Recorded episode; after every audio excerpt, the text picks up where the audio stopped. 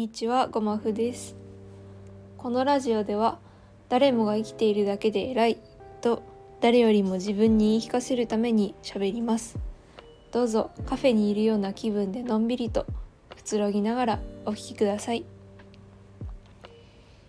はいということで今日はそうですねちょっと思い出話というか自分が中学生だった頃の話をしようかなと思うんですけど、えー、だから10年前じゃないな。えっ、ー、と15歳なので、えー、7年ぐらい前かなの話になるんですけど。もう私はですねあのあんまり共感をして涙をするっていうことがない人間でして昔から感動して泣くっていうことがほとんどほとんどというか全くなかったんですね。そのなんかこう感動する映画を見て泣くとか、うん、それこそ何かの作品を見て泣くとかこう物語を読んで泣くとかなんだろうな。嬉しくて泣くとか。なんかそういう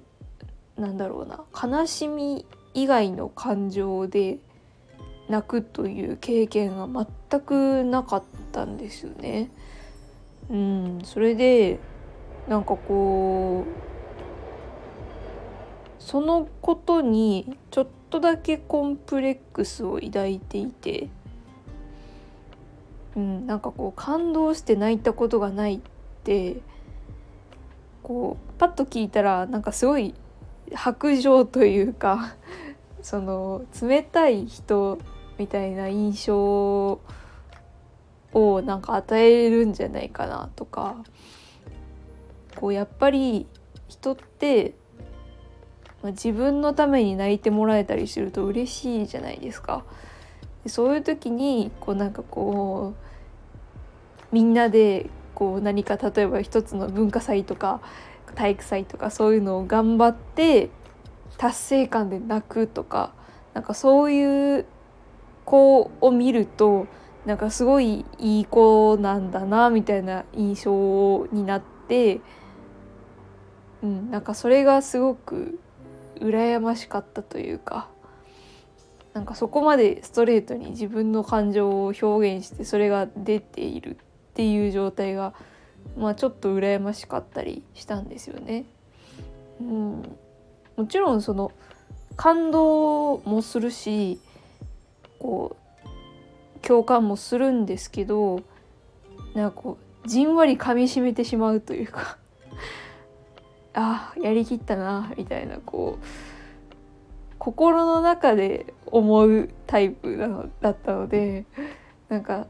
本当にねそのなんか感動して泣くっていう悲しみ以外で泣くっていうことに馴染みがなかったんですよね。うん、でそのそんな自分がですね人生で初めてその感動して泣いたのが中学校の卒業式だったんですよ。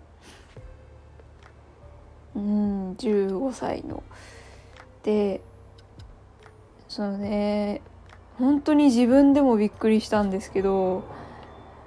あの本当に卒業式の最後の最後であの中学校の卒業式ってそのなんか本当に式の最後退場する前とかにあの3年生の担任だった先生にこう花束が贈られるじゃないですか。でその花束を受け取った担任の先生がこう生徒を引き連れて卒業生が退場するっていう流れがね卒業式にあると思うんですけどそのあの先生方が花束を受け取った瞬間になんかポロポロって涙が出てきて。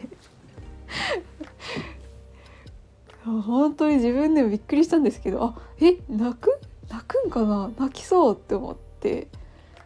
バーって泣いちゃって。で本当に一回泣いちゃうとあんまり止まらないというか。でそのなんか退場する前にその本当に体育館を出る直前にその保護者席の前で一列に並んでその「ありがとうございました」っていうふうにこう頭を下げて退場するっていう流れがあったんですけどそこでも本当になんかその保護者席の前に並んだ時にまたブラブラってなんか涙が出てきて。だから本当にその卒業式の最後の最後の本当に一連の流れみたいなところで急に泣いちゃったんですよね。うん、それでなんかこうねなんでそんなそこで初めて涙が出たのかなって考えたんですけど、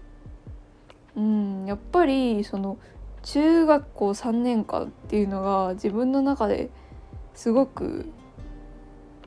本当にいろいろあった3年間で。でまあその本当にねあの誰しも経験があることだとは思うんですけど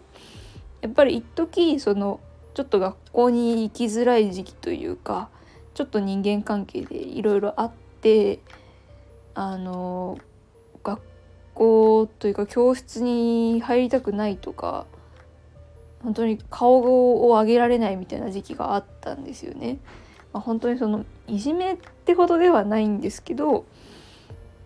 うん、まあそのなんか人間関係のもつれから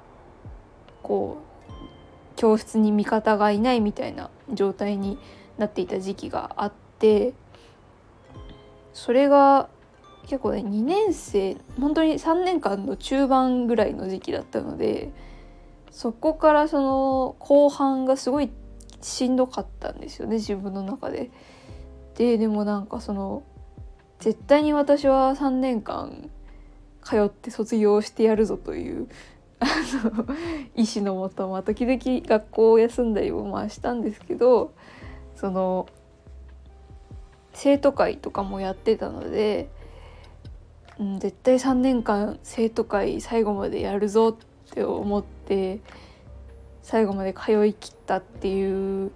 ところになんかこう自分なりの誇りというか本当にこう大げさかもしれないけど命がけで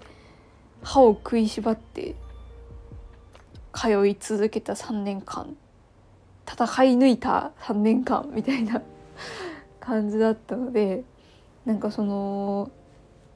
本当に卒業式が終わる3年間が終わるここで終わるってなった瞬間にものすごい達成感が来てわあ私やりきったんやっていうその達成感にものすごく多分感動を覚えたんですよね。そこでだから初めて涙が出てもう7年くらい前の話なんですけどやっぱりそのその瞬間もものすごく鮮明に覚えていてなんか体育館のどこら辺に自分が座っててなんかどのタイどのタイミングでどういう光景で泣いたかみたいなのもなんかすごい細かく覚えてるんですよね。うん、だからなんかあの感動涙みたいなのは結構自分の中で今後もこう結構大事な思い出というか宝物のような瞬間として覚えているんだろうなっていうふうに思いますね。うんまあねその摂食障害になって本当にピークでしんどかった時、まあ、ちょうど1年前とかぐらいの時は本当にその毎日泣いてたんですけどそれはなんかこうまた別というかあの本当に辛くて苦しいしなんかもう本当に勝手に出てくるみたいな感じで結構もうその体の身体的症状というかそのなんか生理的現象みたいな感じで自分の中で処理されてるのであんまりその覚えてないんですけどでもやっぱりその自分の感情が大きく動いた瞬間っていうのはいつまでも覚えてるもんやなっていうふうには思いますね。ちょっとなんかね最近卒業シーズンなんでねちょっとそういう話をしてみたいなと思ってお話ししてみましたまあでも今でもねその22歳になりましたけど今でもそのあんまりその作品を見て涙をするということがないんですよね。うん別に泣きたいというわけではないんですけどなんかこうこうしみじみと噛みしめてしまうタイプなのでなんかそれこそねなんかこう結構カロリーを消費するような作品を見た時にこうなんかじわーっとこうお腹の底でうーってこうなっちゃうようなタイプなのでこういう時にこうボロボロ泣けたらいいのになみたいな風に思う時は あるんですけどまあそれはまた別かなというふうには思いますし自分のことにもうちょっと余裕が出てきて相手のことをちゃんと相手のことをちょっとこう気にかけるような余裕が自分にできたらもうちょっとこう共感力みたいなのが 上がるのかななんて思ったりもします。はいそんな感じであの皆さんの感動し初めて感動して泣いた瞬間みたいなのがあったら 是非あのコメントで教えていただきたいなと思います。はいということで、えー、今週も最後まで聞いていただいてありがとうございました。それでは